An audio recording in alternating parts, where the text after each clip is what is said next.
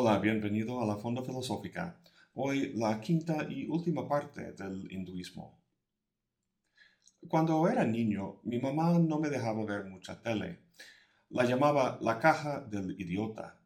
Siendo niño, me quejaba de ella, pero ahora veo que tenía mucha razón.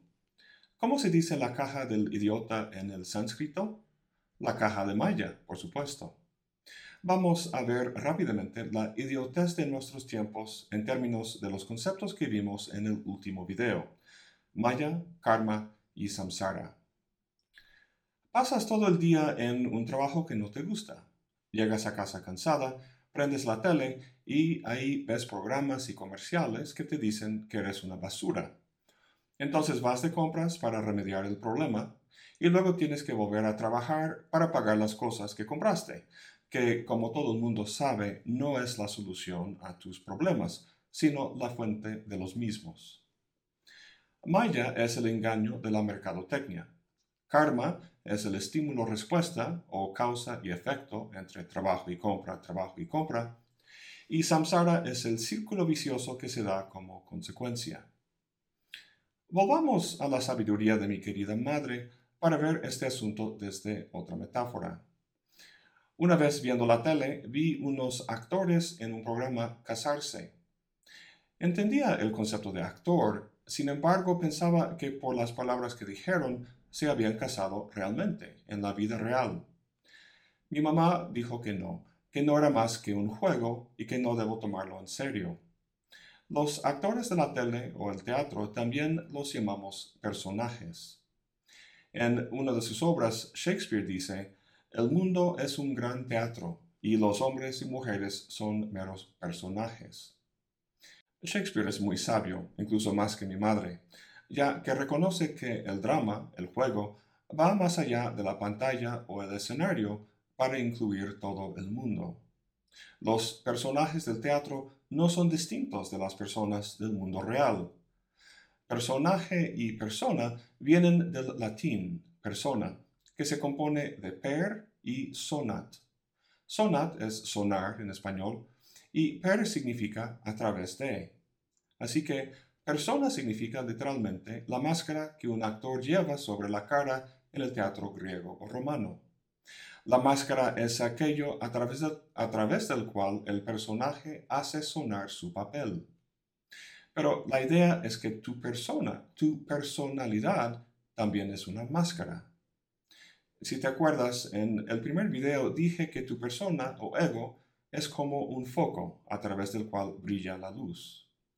La luz, el Atman, es la misma, independientemente del vehículo, el ego o la máscara, a través del cual brilla. Y luego pregunté, ¿con cuál te vas a identificar? Esta es la pregunta de Krishna a Arjuna. ¿Quién es el actor tras la máscara?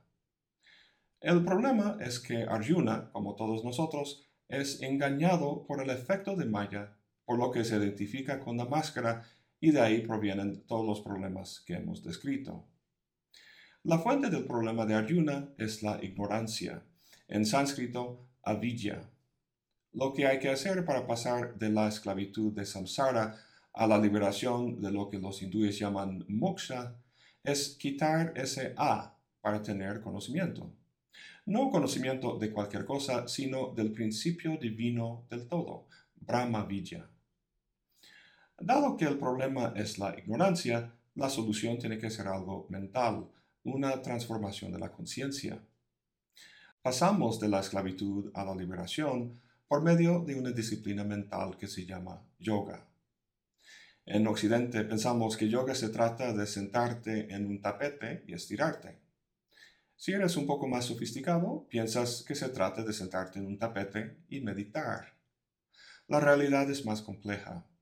En vez de ser una clase que tomas los viernes en la tarde para relajarte, el yoga de verdad es más bien como estudiar un doctorado. Es un entrenamiento de la mente bajo la dirección de un gurú muy experimentado que busca transformar su funcionamiento radicalmente. En el hinduismo hay cuatro formas tradicionales de yoga. Jnana Yoga, Bhakti Yoga, Karma Yoga y Raja Yoga. Podríamos verlos como distintos caminos que conducen todos al mismo destino, una transformación de la conciencia en la que reconoces plenamente tu identidad con el principio divino del cosmos. El Jnana Yoga es el camino más intelectual o filosófico.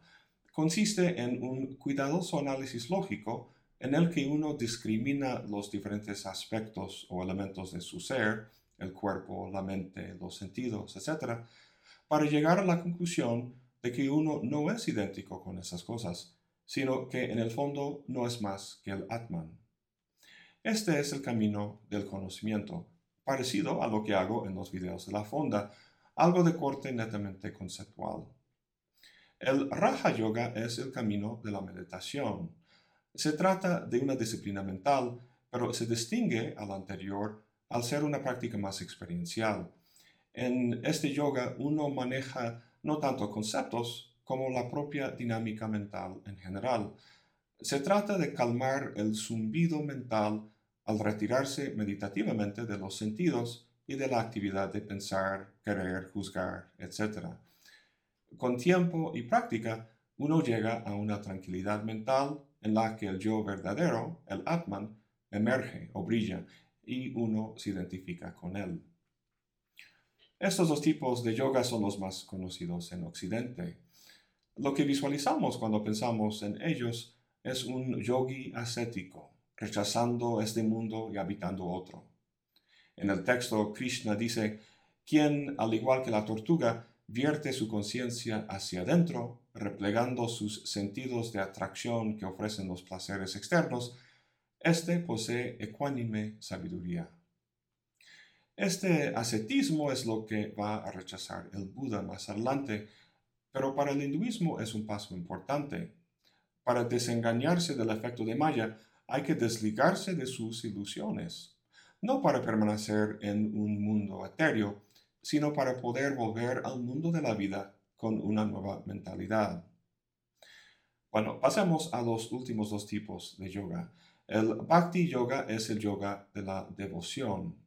Su meta es la misma que los dos caminos anteriores, pero logra esta identificación con lo divino no a través del intelecto, sino del amor. La última forma, el Karma Yoga, es la menos conocida, al menos aquí en Occidente, pero quizá la más importante, al menos para Arjuna. Es que nuestro príncipe no es un estudioso, no es apto para captar las finezas de los argumentos intelectuales, ni dispuesto a pasar años meditando. Lo suyo es la acción, la dimensión social de la vida. Krishna sabe eso y por lo tanto dedica mucho tiempo a esta vía de liberación. Podemos realizar lo divino dentro de nosotros al disciplinar nuestro actuar. La idea clave en el karma yoga es la renuncia, para ser libre, dice Krishna, hay que renunciar. ¿Renunciar qué? ¿Comida? ¿Sexo? ¿Dinero? ¿La tele? ¿Hay que dar dinero a los pobres en la calle o, lo que es peor, vivir como un monje, casto y pobre? ¿Esto es la libertad? Si es así, no extraña que muchos están contentos en la esclavitud de su jaula dorada. Pero no es así, no te preocupes. Aunque la simplicidad en cuanto a la vida material es preferible, la renuncia de la que habla Krishna no es material. El énfasis, como siempre en estas filosofías de Oriente, es en lo mental. Lo que se renuncia no son cosas materiales, sino el apego egoísta a cosas materiales. Incluso, y quizá más importante, el apego que tenemos a las personas. El Bhagavad Gita fue la Biblia de Mahatma Gandhi y la enseñanza sobre el karma yoga y la renuncia fue su mandamiento principal. De la misma manera que Jesús redujo los diez mandamientos a uno solo, el de amar a Dios y a tu prójimo, Gandhi redujo los múltiples consejos de Krishna a solo uno, Nishkama Karma, la acción no egoísta.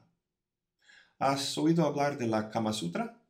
La palabra Kama significa deseo Nishkama karma, por tanto, significa literalmente acción que se hace sin el deseo egoísta.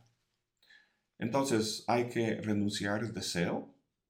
Esta es la conclusión pesimista a la que llegó Schopenhauer, que hay que extirpar el deseo para hundirse en un estado de tranquilidad ascética.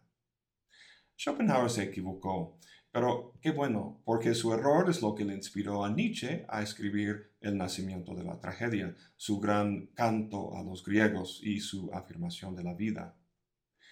El deseo es el motor de la vida. Gracias a él existe la pluralidad y complejidad de la vida.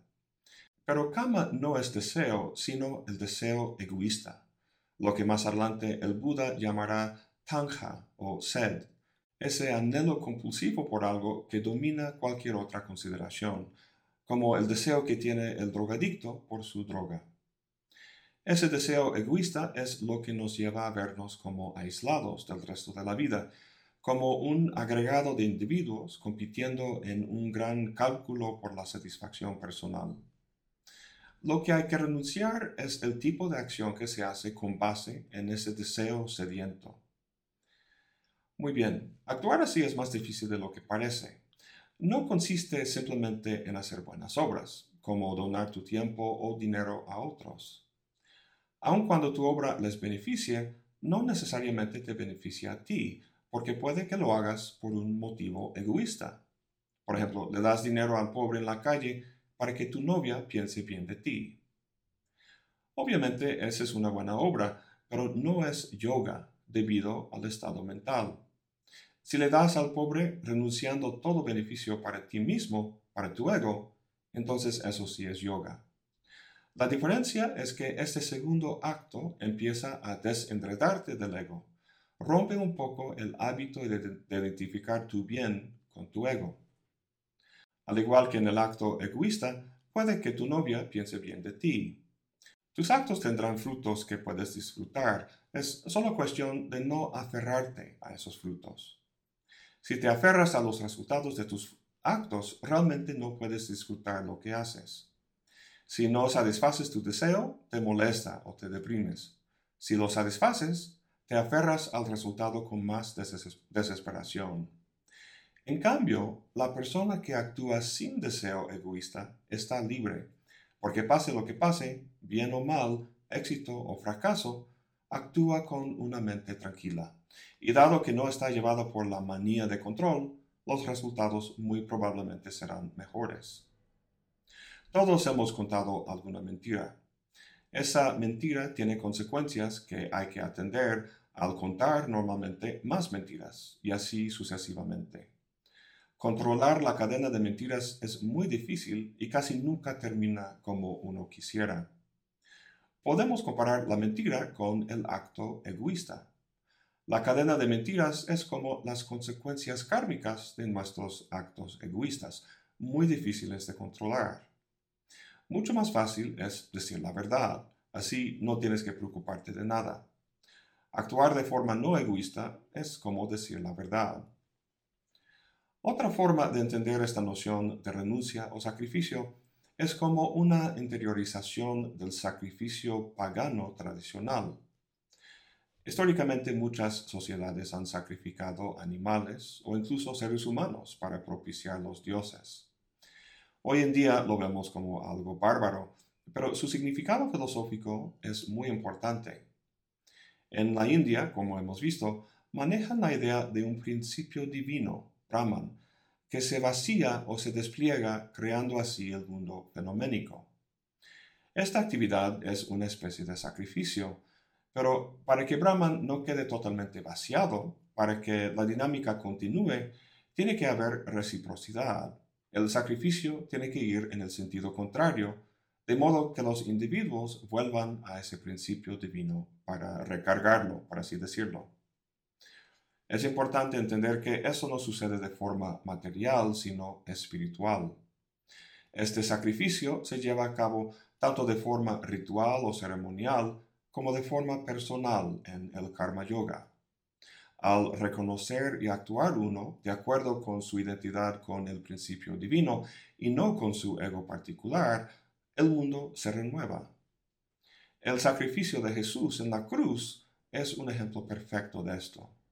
El problema es que no interpretamos su sacrificio espiritualmente, sino histórica o literalmente. Según nos cuentan, Jesús murió por nuestros pecados. Cuando compras algo con una tarjeta de crédito, hay que pagarlo después. Nosotros compramos algo con el pecado original de Adán y Eva y luego Jesús lo pagó con su sacrificio. Cuenta saldada. Lo que hizo Jesús fue una vez por todas. Ya no hay nada más que hacer, ningún sacrificio que hacer. Para el hinduismo esto pierde el punto por total. Si lo vemos literalmente, Jesús fue al cielo en alguna región trascendente. Si lo vemos simbólicamente, Jesús fue no hacia afuera, sino hacia adentro, hacia su conciencia, al Atman, la fuente de todo, o en las palabras de la Biblia, el reino de Dios. El chiste es que ese reino no está en el cielo, sino en tu parte más hondo. El sacrificio de Jesús, desde el punto de vista hindú, no fue precisamente su muerte, sino el karma yoga que practicaba en vida, el hecho de comer con prostitutas y asociarse con leprosos y todos aquellos que la sociedad rechazaba. Si Jesús se hubiera interesado en su ego, se habría convertido en un rabino con mucho dinero y poder.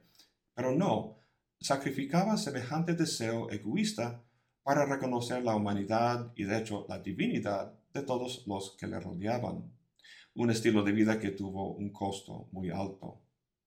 Sin embargo, a través de su sacrificio, encontró la misma fuente de la vida. Esa fuente no es algún dios en las nubes, sino la propia energía vital y divina de uno, cuyo poder consiste en soltarse y regalarse, como si fuera un pozo que nunca se acabará. Esa energía se sacrifica no al Señor de las nubes, sino al propio mundo del que uno forma parte, un mundo que rebosa de la divinidad de Brahman. En términos prácticos, uno actúa por el bien del mundo en vez de la gratificación de deseos personales. Podemos actuar de forma egocéntrica y así enredarnos más en la red de karma, o podemos renunciar el ego en este espíritu de sacrificio y así realizar lo divino que somos. Para terminar, veamos esta imagen que encontramos en la Biblia de la Torre de Babel. La construyeron para que alcanzaran a Dios, para que fueran como Él, en el hinduismo no hace falta semejante torre. Lo que nos separa de lo divino no es el espacio, sino la ignorancia. Bueno, como había comentado, el hinduismo es un fenómeno muy amplio.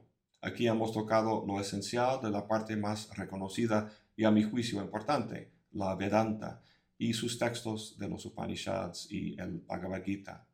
Espero que con eso les facilite una lectura más profunda enriquecedora de estos grandes textos. Eso es todo por hoy. Gracias por acompañarme. Hasta la próxima y buen provecho.